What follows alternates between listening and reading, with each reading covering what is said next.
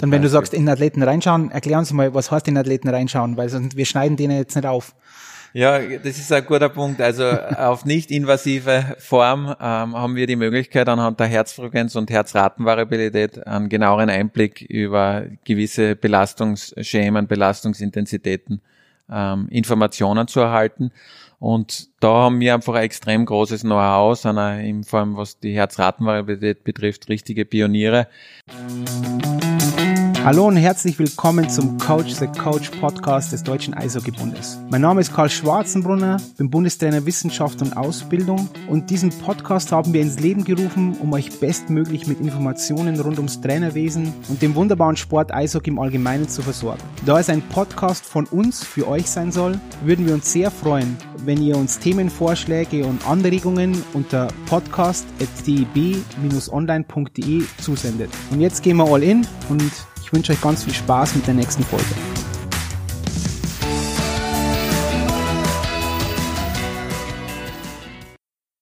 Ja, hallo und willkommen zur nächsten Folge des Coach the Coach Podcast des Deutschen Eishockeybundes. Heute mit unserem Gast, Dr. Christoph Rottensteiner und gehen wir gleich in medias res.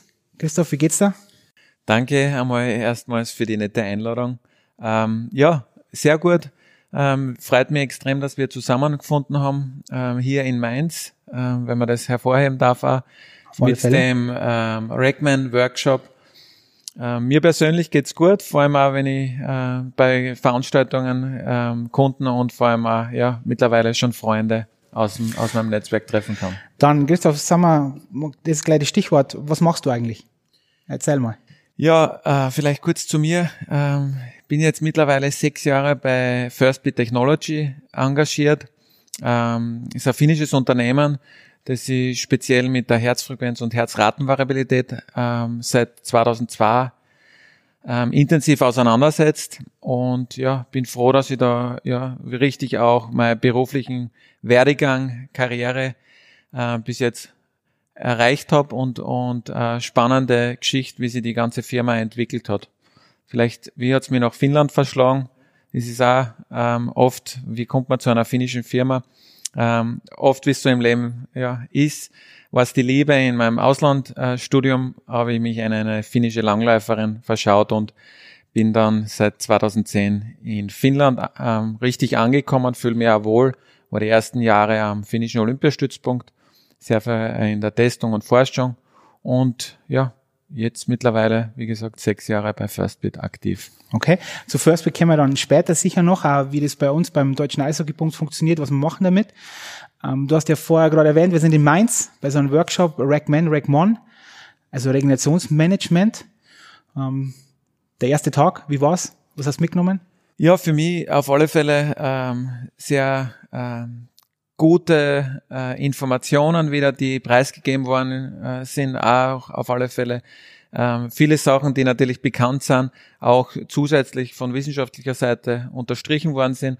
Und auch, was mir besonders gefallen hat, ist auch, ähm, dass die Forschungsgruppe auch natürlich diesen, diese Brücke Praxis und ähm, ja, Forschung, ich glaube, auch speziell gut hervorgehoben hat, dass da nach wie vor natürlich gewisse Barrieren gibt, aber auch die Offenheit äh, mit gewissen ähm, ja, Testergebnissen aus der Forschung, ähm, auch äh, praktische Ratschläge ähm, den Trainern, die vor Ort sind, auch mitzugeben.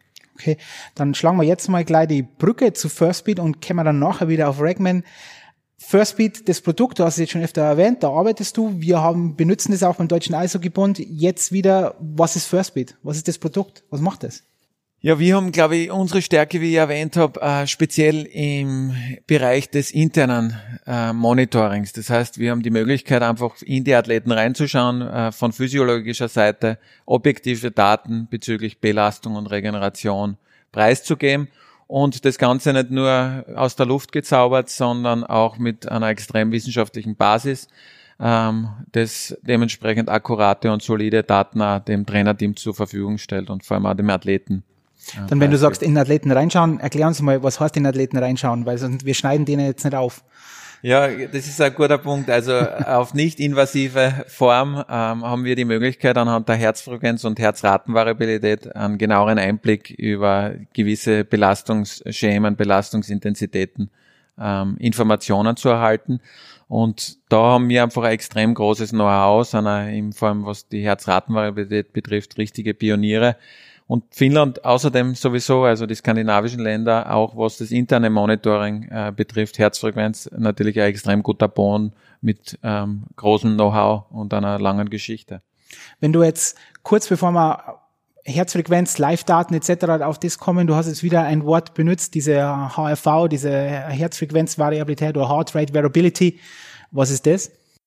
Ja, da geht man einfach, bricht man einmal herunter die Herzfrequenz und sagt, okay, man nimmt sich, ähm, dass man es auch für unsere Trainer jetzt äh, auf einer simplen Form herannimmt, also den Abstand zwischen zwei Herzschlägen und äh, der kann natürlich variieren. Und da haben wir einfach die Möglichkeit mit unserem äh, vor allem mathematischen Know-how und Analytik ähm, genaueren Einblick in das autonome Nervensystem der Athleten zu bekommen. Das heißt, äh, wie sich dementsprechend ähm, Sympathikus, Parasympathikus äh, bei den jeweiligen Athleten auswirkt und was da für individuelle eher Markerunterschiede vor allem gibt. Und das ist das extrem Spannende, das Ganze auf Teamebene ja wieder noch auf den Einzelathleten herunterzubrechen. Ja, ich finde das unglaublich interessant. Der Parasympathikus, Sympathikus, wieder zwei Dinge, die wir nachher nochmal kurz erklären ja. müssen, ja, vielleicht im vegetativen ähm, Nervensystem nochmal ähm, zurück, vielleicht auch mit einem Mythos aufzuräumen was ist denn eigentlich besser, wenn das Herz ganz regelmäßig schlägt oder wenn es eher unregelmäßig schlägt, wenn keine Vorerkrankung vorliegt? Ich glaube, das ist auch was, was äh, auf alle Fälle entscheidend ist, dass man, wenn man von Herzfrequenz oder Herzratenvariabilität spricht,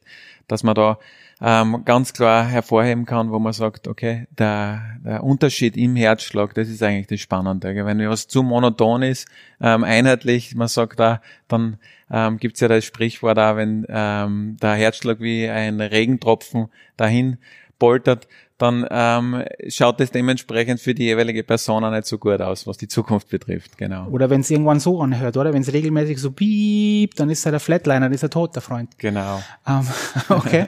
Also das ist, glaube ich, auch ein ganz wichtiger Punkt, weil das oft auch bei der Trainerausbildung immer, wenn ich widerspreche und sie dann denken, ja, ganz klar, Herzschlag muss extrem regelmäßig sein, aber das ist ja nicht der Fall.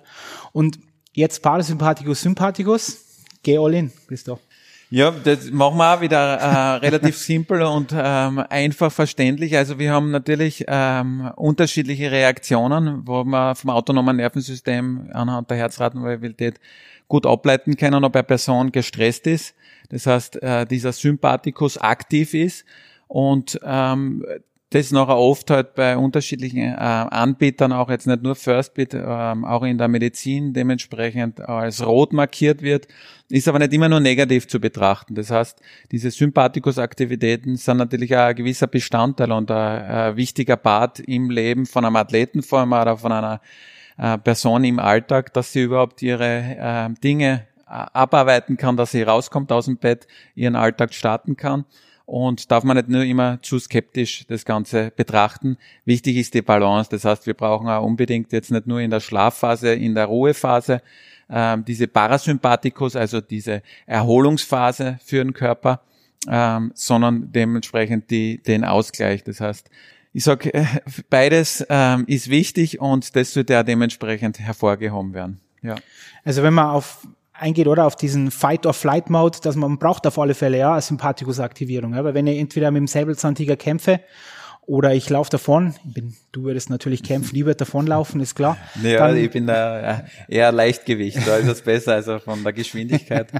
und ähm, und ähm, deswegen ist ja wichtig, dass wir auch eine Sympathikus-Aktivierung ja einfach auch haben, ja, dass wir einfach, okay, wir, wir kämpfen jetzt, wir sind bis oben ähm, voll bereit, das ganze Verdauung wird eingestellt, wir, wir hauen alles Richtung Muskeln rein, etc. pp. Und da ist auch wichtig. Und dann, aber irgendwann gehen wir in die Höhle rein und dann müssen wir uns ja regenerieren. Und dann wäre es wichtig, wenn der Parasympathikus ähm, äh, das äh, runterfährt und der Sympathikus, also Sympathikus ähm, runterfährt, Parasympathikus nach oben und dass wir uns dann einfach auch wieder irgendwann auch wieder äh, regenerieren, ja, weil am nächsten Tag kann ja der Säbelzahntiger wieder kommen. So könnte man ja davon ausgehen, oder? Würdest du das auch so sehen?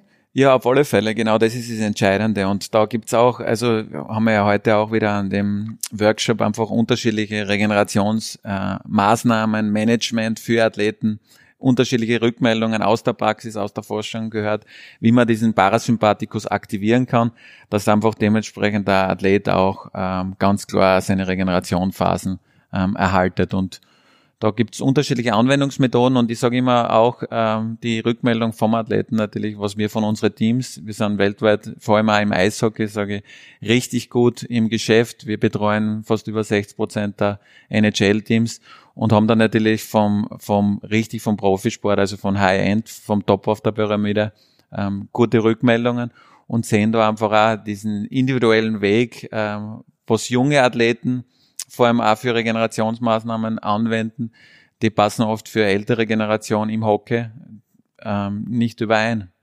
Und wie misst man die Herzfrequenzvariabilität mit Firstbeat? Wie schaut das aus? Was gibt's da für Protokolle? Weil das ist ja eines der größten Vorteile meiner Meinung nach vom Firstbeat, wie unkompliziert das ja auch funktioniert, weil das ist ein großes Thema. Mhm.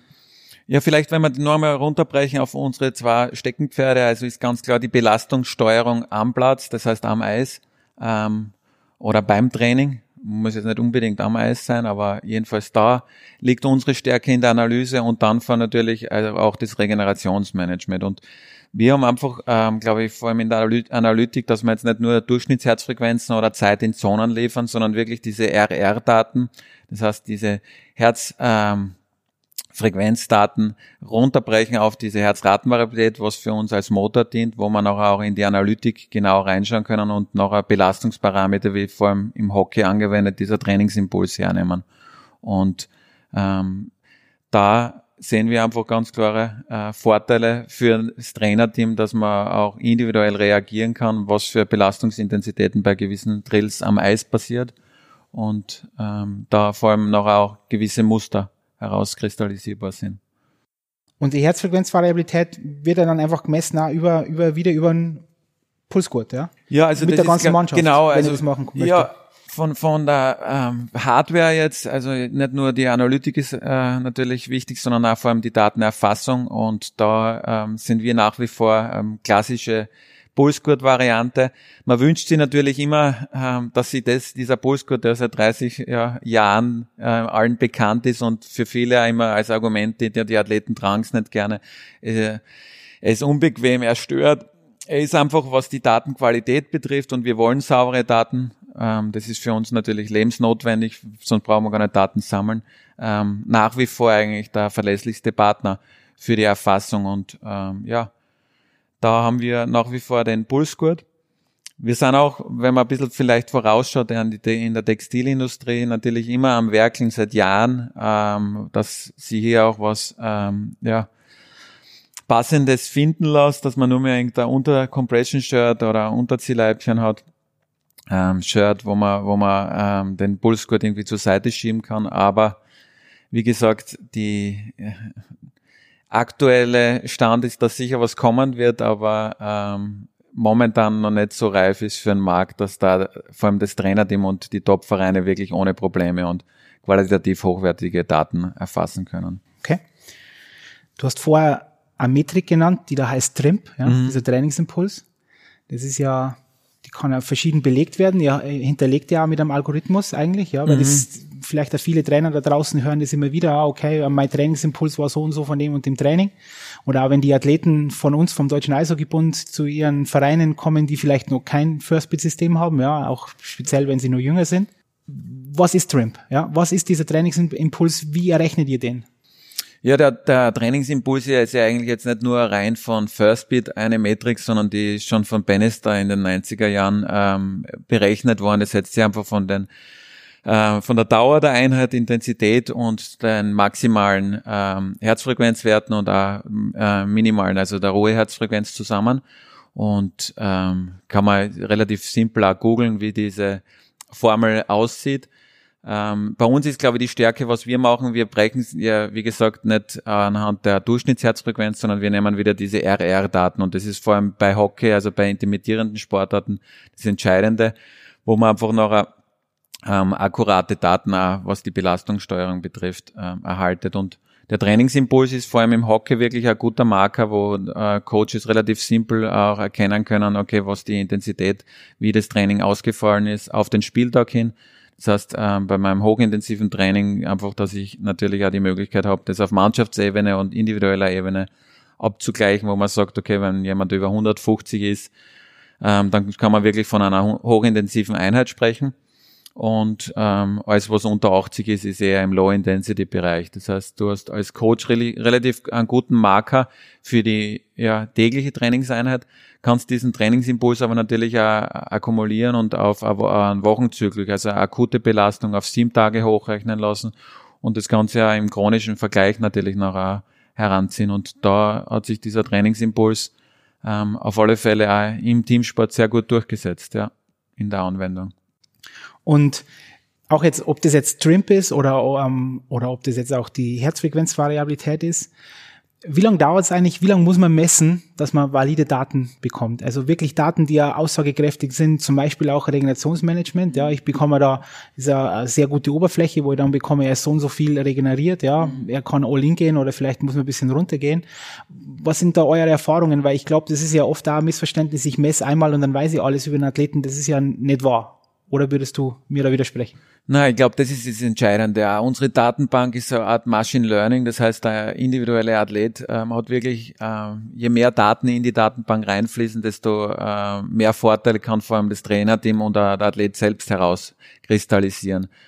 Und da ist einfach eine gewisse ja, Notwendigkeit, vor allem auch wenn man von diesen Regenerationsmessungen ähm, spricht, noch eine Belastung mit Entlastung zu vergleichen dass eine gewisse Baseline vorhanden ist und auch die jeweiligen Hintergrundinformationen auch mit den, ja, sage ich, Leistungsverhalten und, und ähm, Verletzungshistorie, wie er immer abgegleicht wird und so die Datenbank auch, ja, ähm, aktuell gehalten wird. Das ist natürlich auch was Entscheidendes. Und also sind wir wieder bei dem Punkt, dass es auch oft einfach nicht immer nur ein, ein Wert ist, sondern dass ich einfach das große Ganze sehen muss. Und das ist ja heute auch immer wieder durchgeklungen bei der Veranstaltung, dass schon der Mensch immer nur im Mittelpunkt ähm, stehen soll und dass wir schon auch mit dem Menschen oder mit dem Athleten in dem Fall schon kommunizieren sollten und nicht einfach sehen, wir schauen jetzt, sehen einfach irgendeine Zahl auf einem Monitor und dann sagen wir, ich, ich weiß genau, wie es da geht.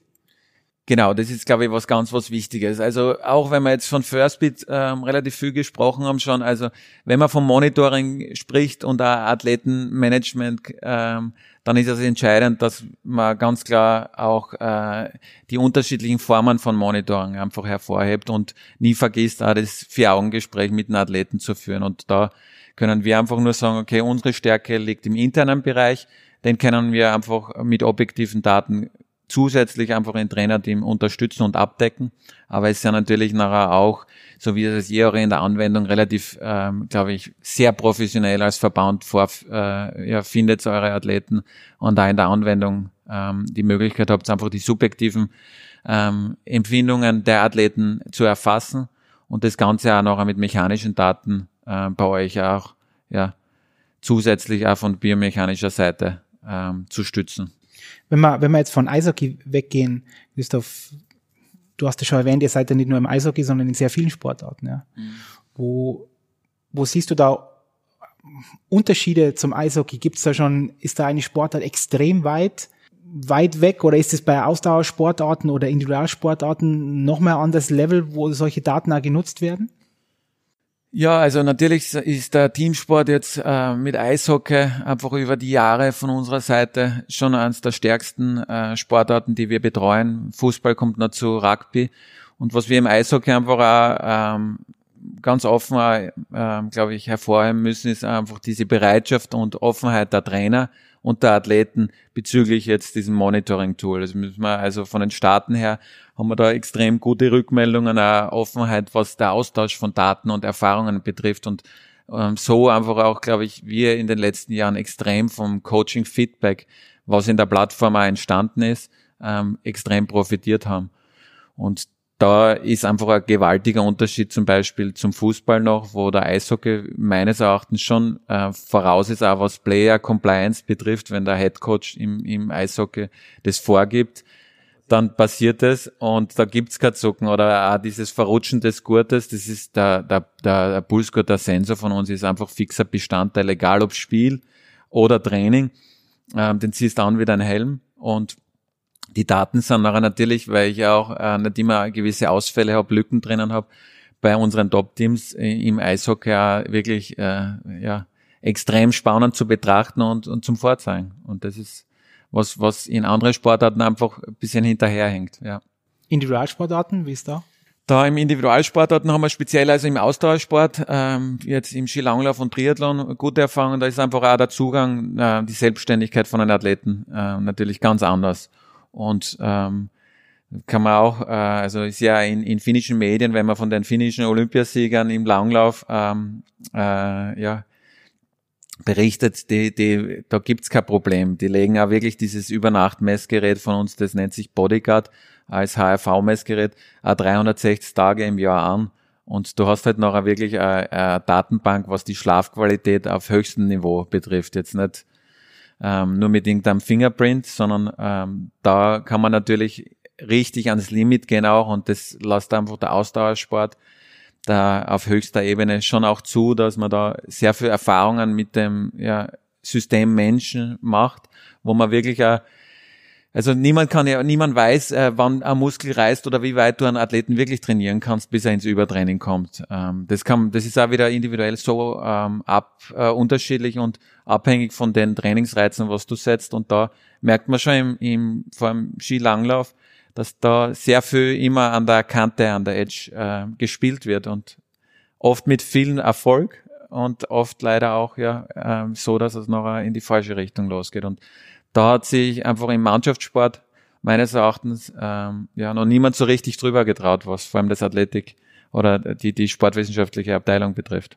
Was meinst oder was meinst du mit nicht richtig drüber getraut? Also dass man nicht an All-In gängen oder, oder was meinst du? Na, schon All-In, aber das ist Potenzial einfach noch natürlich auch bei Teamsportarten. Also man, man sieht natürlich den, den Trend auch, was das Spiel betrifft und die überhaupt die, die körperliche Verfassung jetzt auch von den Athleten. Es ist einfach extrem herangewachsen und das Tempo ist höher. Die, die physiologische Komponente äh, einfach natürlich äh, extrem gewachsen. Aber da ist einfach noch extrem viel Potenzial im Mannschaftssport, auch was, was Trainingssteuerung betrifft und auch, äh, wenn ich mir jetzt zum Beispiel nur ähm, die Fitnesszustände, VO2 Max-Werte von Eishockeyspielern hernehme, dann äh, kann man auch dementsprechend sagen, dass da in Zukunft sicher noch viel gemacht wird.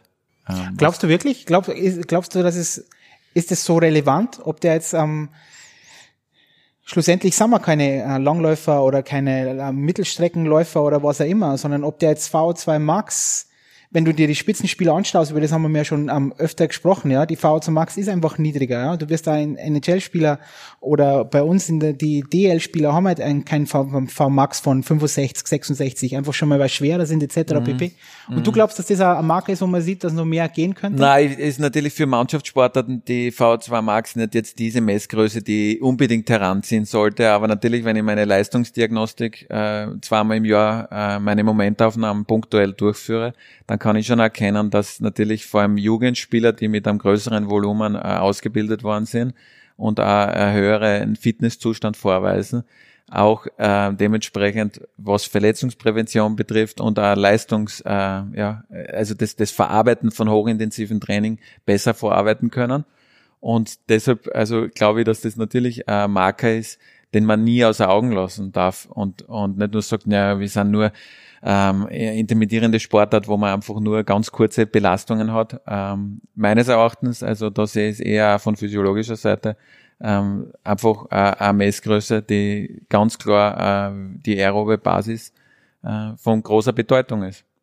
Es ist hochinteressant, weil da, da möchte da vielleicht sogar teilweise widersprechen, ja, dass ich der Meinung bin, dass, dass die Basis muss passen, ja, wie groß die Basis sein muss, ja, die, diese, diese Grundlagenausdauer, wie es so schön heißt, auch immer, das ist ein bisschen fragwürdig, glaube ich, wie, wie hoch die oder wie groß die sein muss, diese Basis. Und ich denke, dass eines der größten Probleme oder eines der größten Themen zur Verletzungsprophylaxe ist, ist Kraft, ja. Die, ähm, die, die Fähigkeit, kräftig zu sein, ja. Und ich glaube, da haben wir noch ganz, ganz viel Luft nach oben.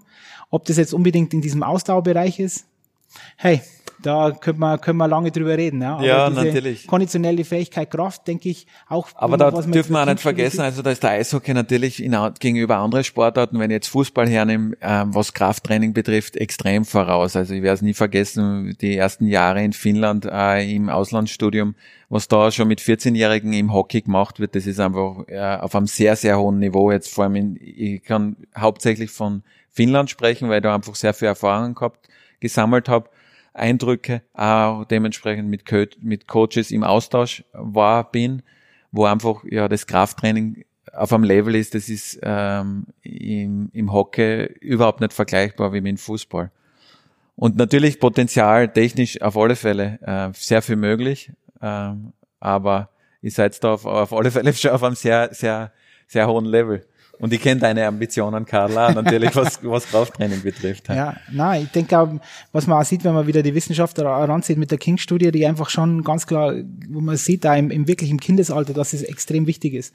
Und da sind in Deutschland schon noch ganz, ganz viele Mythen, dass man mit einem, mit einem Kinder und Jugendlichen kein Krafttraining machen kann. Und jeder denkt immer, ja, Krafttraining, das vom geistigen Auge ein Langhantel mit 300 Kilo. Aber das Krafttraining viel, viel mehr bedeutet und unglaublich elementar wichtig ist auch, um fundamentale Bewegungsmuster auszubilden. Ich glaube oft wichtiger wie wie jetzt solche ähm, Ausdauerdinge. Aber gut, das ist ja ähm, wir können agree to disagree in dem in dem. In, ja, in, ich glaube, das ist auch das Allerwichtigste, dass man da unterschiedliche Ansätze hereinbringt und ja. dann alles zulässt, da wo, wo man sagt, okay, das hat Hand und Fuß. Ja, absolut, ja. d'accord. Und man muss dann immer schauen, was man dann reinbringt. Und ähm, beide Seiten sind wichtig. Ich glaube, das ist das größte Problem, wenn man denkt, es gibt nur das oder nur mhm. das, sondern man braucht beides. In welchen Dosis? In Dosen, das ist dann die Frage, ja, weil die Dosis macht das Gift. Wenn du jetzt, du hast jetzt auch vom, vom Fußball gesprochen, ja, ganz kurz, ja, wo du auch viele Erfahrungen hast. Also ihr seid im Fußball ja auch präsent, ganz klar, Mannschaftssportarten. Und ich möchte eine Frage stellen, weil es auch immer wieder kommt, aber in der Trainerausbildung, dass ganz gern immer Fußball mit Eishockey verglichen wird. Und da bin ich ja ein sehr großer Gegner, weil Fußball ein anderer Sport ist wie Eishockey.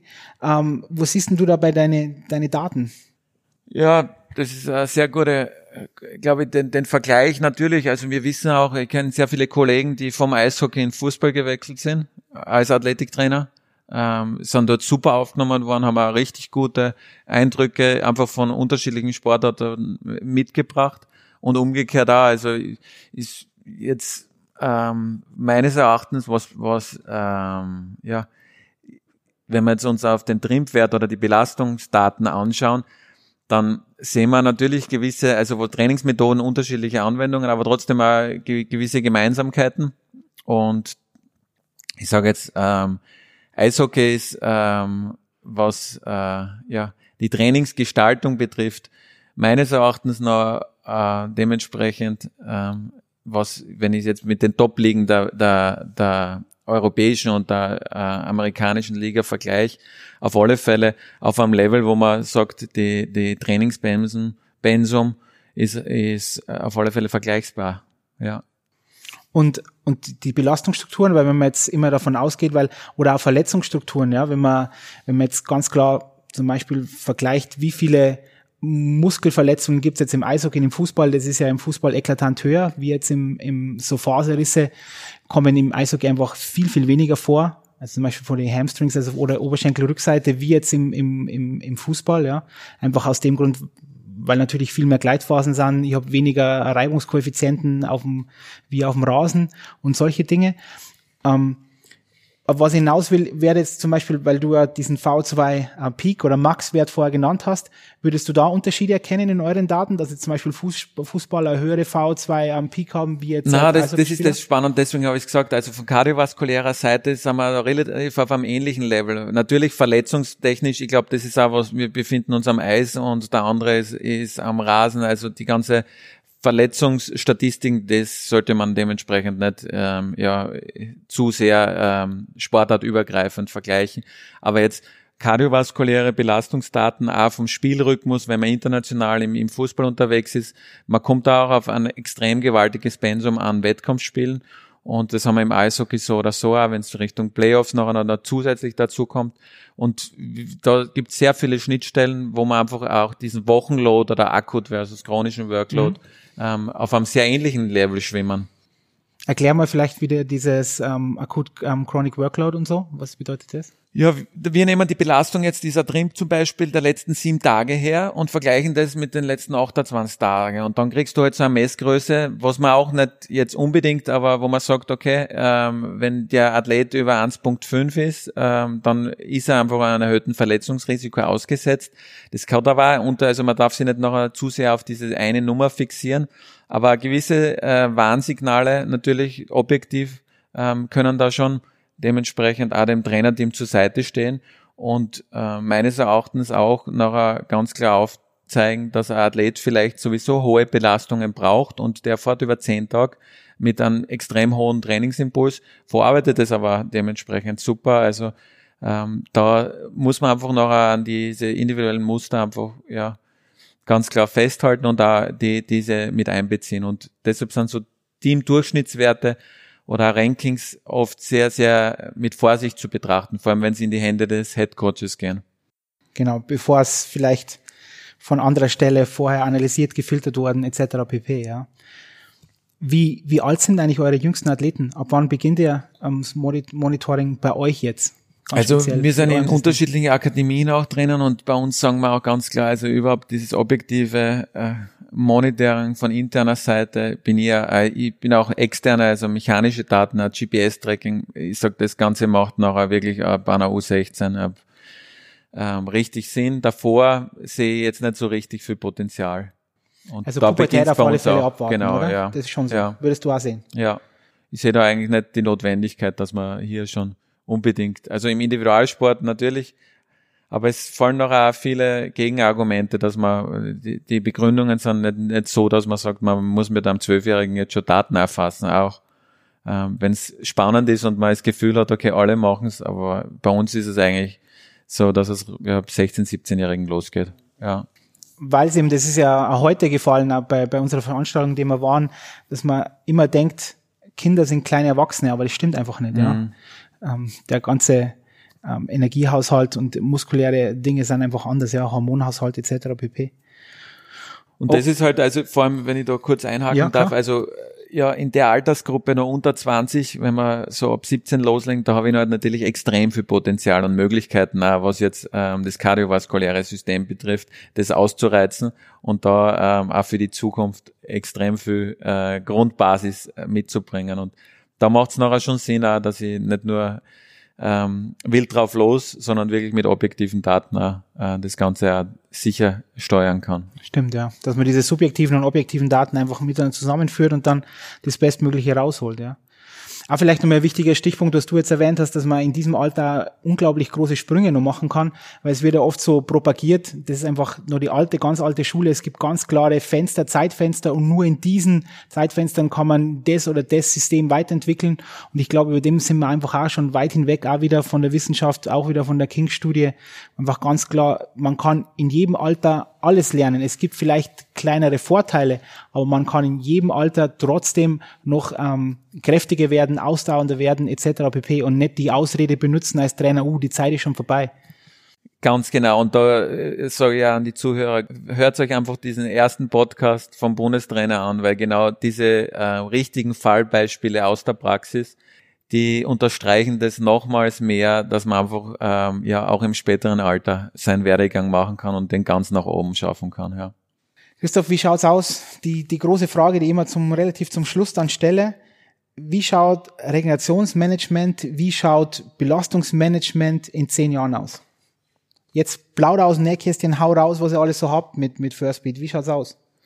Oder generell? Ja, natürlich auch die ganz großen Themen sind Schlaf und äh, gewisse Verhaltensmuster und da sind wir einfach dran, dass wir das Ganze, diese Variables so einfach wie möglich auch dem Athleten wiedergeben. Wir haben ein super akkurates Messgerät mit diesem Bodyguard, müssen aber offen und ehrlich zur Kenntnis nehmen, dass wir seit ja, sechs Jahren auf Einzelebene vielleicht den Durchbruch geschafft haben auf Teamsport, dass, dass äh, ein Athlet, der nicht die Performance abrufen kann, auch vom Athleten ähm, die Bereitschaft mitbringt, dass er sagt, okay, er haut sich diesen Bodyguard einmal über die Nacht drauf und schauen wir uns einmal an, wie wirklich der Schlafphase ist, Schlafdauer, Verhalten von, wie gesagt, Parasympathikus, Sympathikus. Aber das passiert leider zu gering, dass man wirklich von den Daten effektiv davon lernen kann. Man kann es nachher auch als Moment, als pädagogisches Tool nehmen. Ähm, aber da müssen wir einfach hinkommen, dass wir einfach ein Variable haben, das so unauffällig wie möglich, aber auch so akkurat wie möglich ist, was vor allem die Regeneration betrifft der Athleten. Und ich sage trotzdem, die HRV bietet da viele Möglichkeiten. Es gibt viele Anbieter am Markt. Ähm, wichtig ist, glaube ich, wenn man eine Message an eure Coaches, eure Trainer rausgeben kann, ist, dass man natürlich sich immer hinterfragen muss, was man misst und gibt es dazu irgendeine Studienlage. Ähm, das ist was, was, was ihr abwägen müsst. Manche sagen, ist ihnen nicht so wichtig, ich krieg meinen Wert und ich vertraue auf den. Ich finde den Ansatz gut, weil ich mich mit der Materie objektive Daten und, und ähm, Datensammlung einmal auseinandersetze. Aber dass ich noch wirklich Handlungen daran basiere, wenn die nicht valide sind, die Daten, dann ähm, hat das eigentlich wenig Sinn.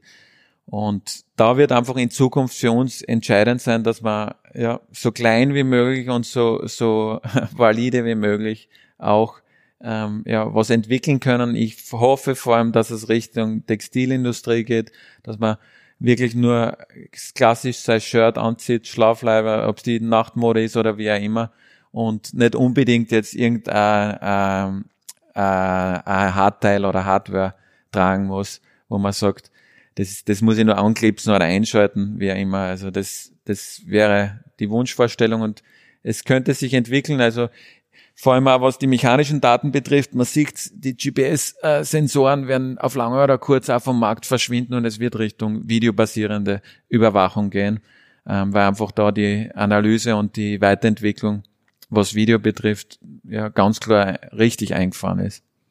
Ich möchte, bevor er auf das noch, weil jetzt sind ein paar Dinge, jetzt kann man doch noch nicht aufhören, ähm, kann ich noch nicht gehen lassen, Christoph.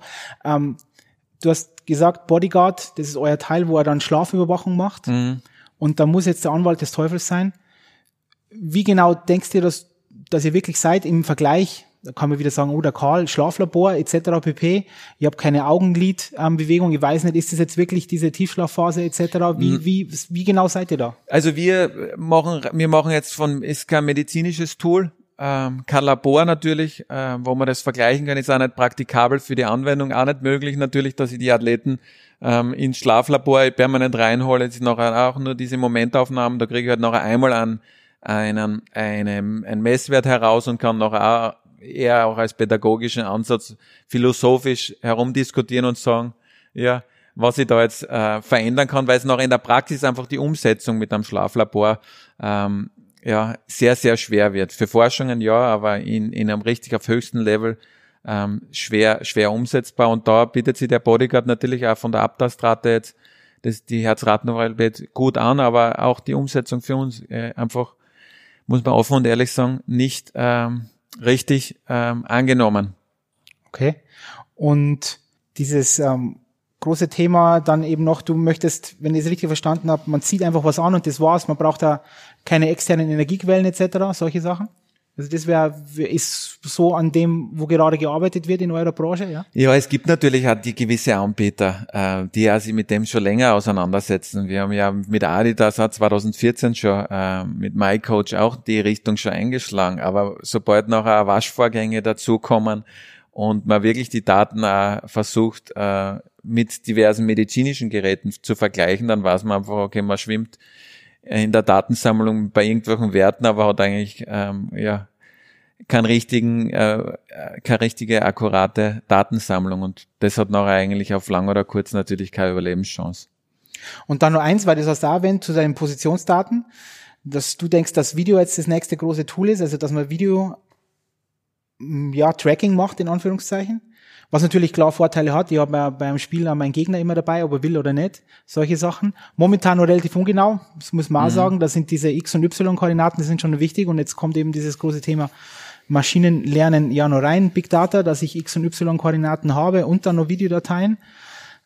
Aber du bist der Meinung, das Video ist die Zukunft in dem, in dem Bereich? Naja, wir haben, den, den Vorteil ist natürlich, dass wir sehr viel in den, also die, der Nordamerika ist unser größter Markt. Wir sind da einfach so, so gut drinnen, was die interne Überwachung betrifft und auch den Vorteil, dass die, die Amis sehr offen mit den Daten umgehen, wo man immer wir von Datenschutz und jeder hat seine Daten nur für sich und ähm, wir haben in der Schweiz ähm, nach wie vor Probleme mit unserer Cloud-basierten Lösung. Das heißt, da ist Datenschutz und das, das Teilen von Daten einfach ganz schwierig und da die Bereitschaft nicht oft vorhanden, weil natürlich Wettkampf ist. Wir sind auf höchstem Niveau, egal jetzt Sportart, uh, unabhängig.